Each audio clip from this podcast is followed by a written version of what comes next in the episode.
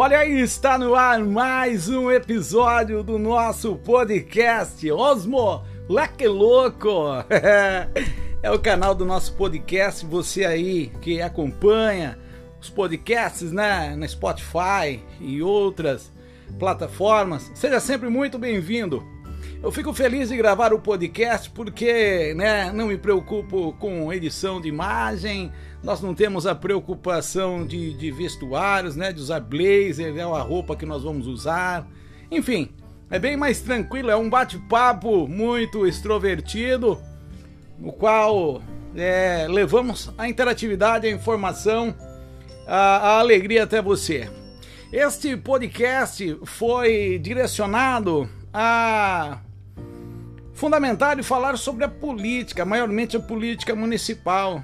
Porque as pessoas me questionam dizendo que eu não me posiciono, que eu falo de muita coisa, mas as coisas estão acontecendo e a gente não se posiciona.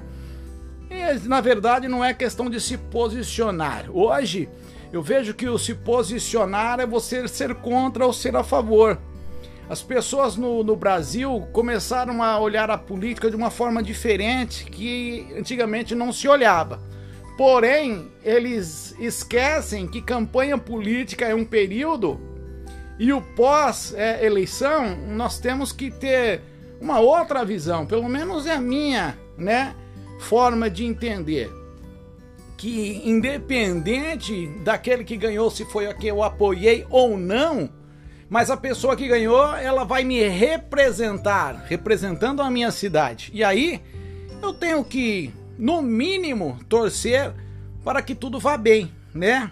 E as pessoas parecem que é, existe uma inversão de valores onde a, a campanha não acaba. Se você foi contra, é como se fosse é, um time de futebol. Você é contra é, por toda a vida e vai fazer de tudo para dar errado. Eu não vejo dessa forma, então não é assim que eu vou ter as minhas ações.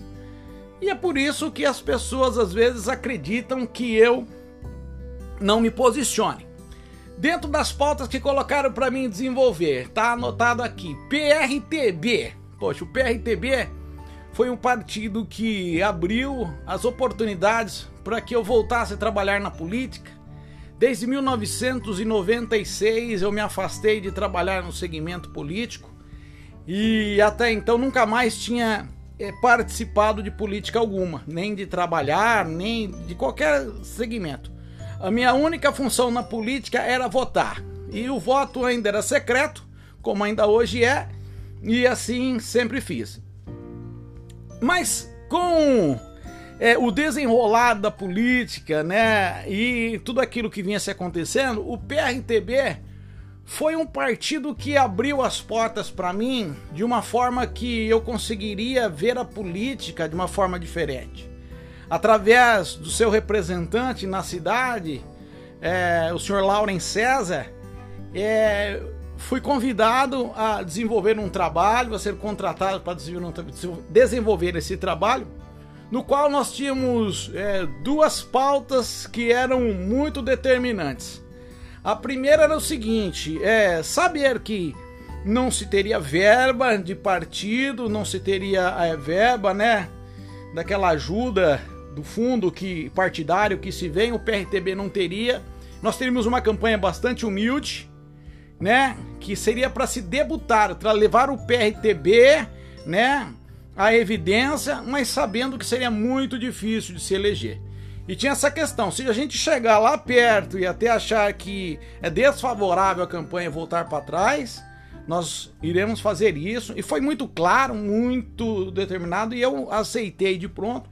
E a segunda questão era essa: como nós iremos trabalhar né, com desenvolvimento de campanha, com marketing político, né? Com tudo aquilo que envolve a campanha, uma coisa era a regra fundamental. Nós não falaremos mentira, nós não contaremos mentira, nós não atacaremos ninguém. As pessoas estarão esperando que a gente vai atacar, que nós vamos fazer isso ou aquilo. Nós vamos trabalhar diante de propostas de fundamentadas, propostas fundamentadas e diante da verdade. A verdade sempre. Teve um fato bem interessante uma vez, lógico, você vai trabalhar com política, aí você vai fazer, né, ali uma campanha. E aí o, o vice, candidato a vice-prefeito também eu não conhecia. O Donizete, o Doni da Doni Soldas, eu conheci através da campanha e foi um presente de Deus, uma pessoa maravilhosa, um amigo que hoje eu carrego, né, junto aos meus amigos, é, pessoas especiais. E o Doni muito muito sincero, muito verdadeiro também.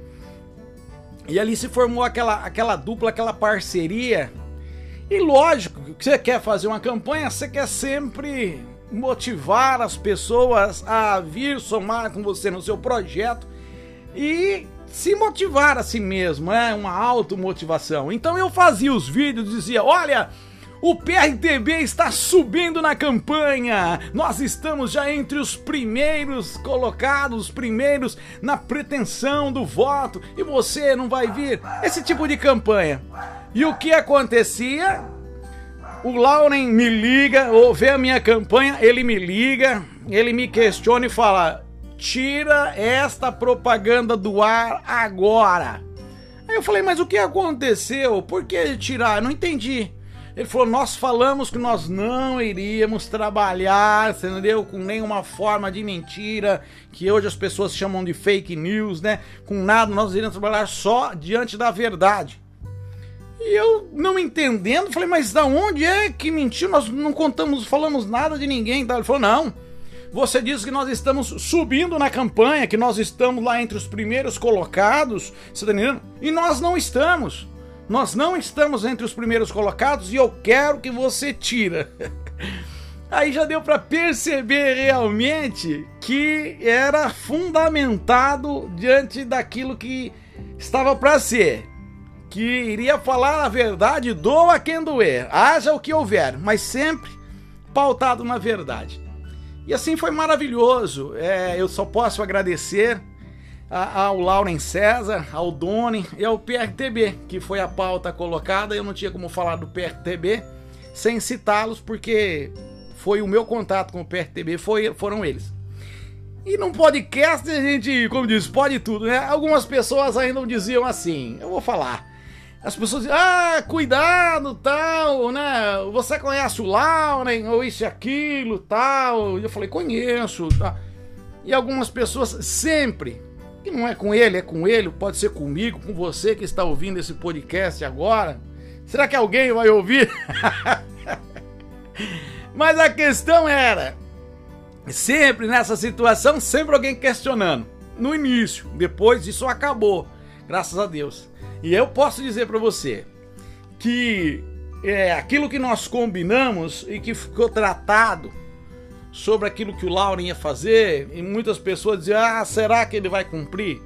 Eu tenho que deixar registrado a minha verdade, assim como deixei a verdade deles. Olha, foi muito além. Foi uma época muito difícil. Eu passava por um processo é, pessoal, um processo familiar muito difícil. E, cara, tudo que o Lauren me prometeu, ele cumpriu e ele foi além, você tá entendendo? Ele entregou além do que ele prometeu, ele estendeu a mão, realmente me ajudou, sempre pautado na verdade, sempre com aquilo que era acertado dentro do compromisso, dentro da nota fiscal, dentro daquilo que era correto. Mas, sabe, foi realmente é, uma alavanca, foi uma oportunidade que eu tive com o PRTB e com esses parceiros que foi uma experiência de vida muito legal. E as pessoas podem olhar e falar: ah, não tiveram os votos que imaginavam ter isso e aquilo. Cara, nós tivemos o trabalho desenvolvido daquilo que a gente pretendeu fazer. Nós sabíamos que é, seria dessa forma e, e assim foi feito. E tá aí a história do PRTB, tá escrita hoje, né? Na campanha marcada com o maior número de candidatos à prefeitura municipal. O PRTB fez parte também. A segunda pauta que colocaram para mim falar é sobre a prefeita, né, eleita. O que eu acho? Poxa, o que, eu vou achar? não tenho o que eu achar, né? Acho que 90 dias, é... nem 90 dias, né? Nós estamos aqui hoje na data do 20 de março É muito pouco tempo para achar e falar qualquer coisa de qualquer um daqueles que entrassem lá. De qualquer um. Seria muito complicado. Ainda mais em épocas de pandemia, em épocas é, de crise né, mundial. Realmente muito difícil você ter que tomar decisões, tomar certas decisões que aquela decisão, aquela atitude pode mexer com a vida de centenas até milhares de pessoas. Comércio, eh, profissional liberal e tantas outras. É muito complicado. Então nós temos que aguardar para ver. Eu acredito que é uma pessoa que vai querer fazer sempre o seu melhor e que pegou uma dificuldade muito grande, pegou realmente uma responsabilidade que é muito complicado e que não será fácil e não seria fácil para qualquer pessoa que pudesse pegar essa situação.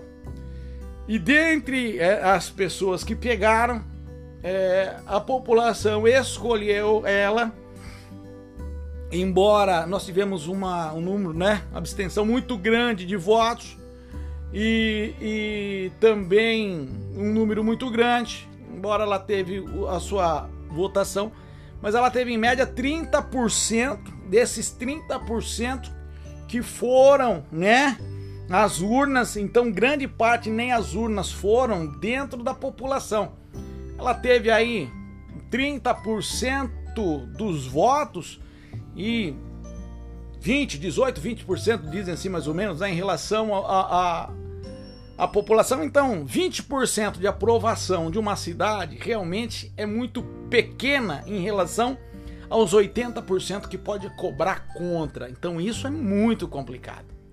E a outra questão é: será que eu estou preparado para isso? Eu ouvi de uma pessoa muito digna, não vou citar o nome porque não tem autorização dele para citar o nome, mas que era um nome que na, na pré-campanha as pessoas citavam muito o nome dele como um forte candidato. E como eu estava né, articulando ali junto ao diretório do PRTB, e eu fiz muitas reuniões partidárias, conversei, fizemos muitas reuniões. Eu só não tive, inclusive, reunião com o, pessoal do partido é, da prefeita e, e do, do me fugiu, me perdoa agora o nome do, do Ramada, entendeu? Do Ramada. Foram os únicos partidos que nós não tivemos é, nenhum tipo de reunião, né? Do restante nós tivemos com praticamente todos e não, com o João Paulo também não, com o partido João Paulo também não. Mas assim, nós conversamos e essa pessoa falou um negócio para mim muito interessante que eu carreguei para mim, porque eu tive anteriormente tive do PRTB e tive de um outro partido também que eu não vou falar, o convite para ser é, formar uma chapa de eu sair candidato a vice-prefeito, né, dessas duas chapas. E eu expliquei que eu não poderia, por questões particulares minha, é, pleitear, né, é, nenhum cargo é, público, político, partidário. E, enfim, e que eu não teria também uma condição. E esta pessoa, que eu não vou citar o nome, mas que no futuro, bem próximo, nas próximas eleições, vocês vão ouvir falar muito desta pessoa, é, porque é uma pessoa muito capacitada, muito firme no seu propósito, muito inteligente e que vai se preparar para isso. Ele falou assim para mim, Júnior, eu não posso sair nem candidato a prefeito e nem mesmo a vice, porque eu preciso me preparar para tal. E eu não me vejo preparado nesse momento. E aí a gente fala, ah, mas vice-prefeito, nós podemos viver tantas coisas, né? O candidato a prefeito pode sair candidato a, a deputado e ganhar, pode passar por qualquer problema, qualquer enfermidade, né? Enfim, várias as opções e oportunidades que pode acontecer que o vice tenha que assumir. E se eu tiver que assumir, eu não tenho essa condição de assumir, eu não tenho condições. E eu achei muito digno de uma pessoa que era cotado é, dentro das pesquisas políticas, né, de, de pesquisa de campanha, um nome muito bem é, visualizado dentro dos partidos e também diante da população. Mas ele não se via na capacidade. Isso eu achei muito bonito.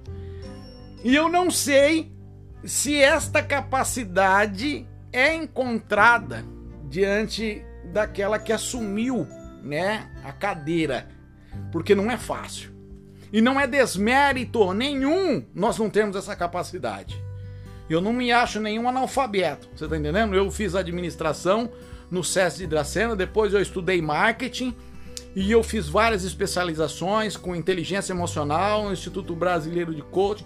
Eu fiz é, é, analista comportamental, eu estudei hipnoterapia clínica, eu desenvolvi muitos é, conhecimentos, fundamentos, é, preparações, especializações.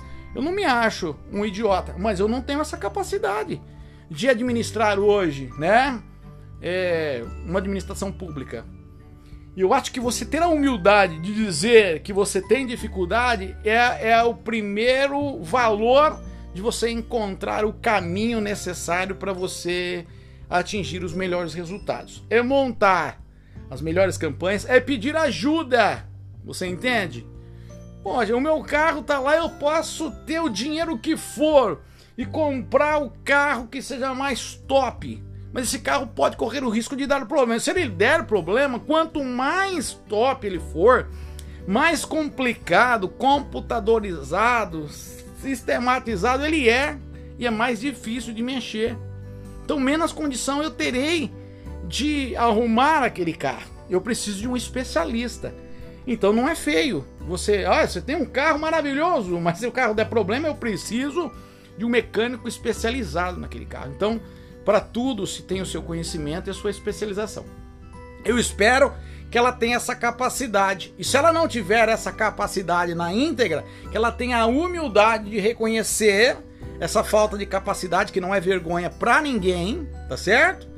E assim, junto, juntando uma boa equipe, cada um fazendo o seu melhor, o seu papel, a gente fazer aquele que pertence a todos nós, a todos os partidos, a todos os segmentos que é a nossa cidade, é o nosso patrimônio maior, é o nosso município, né?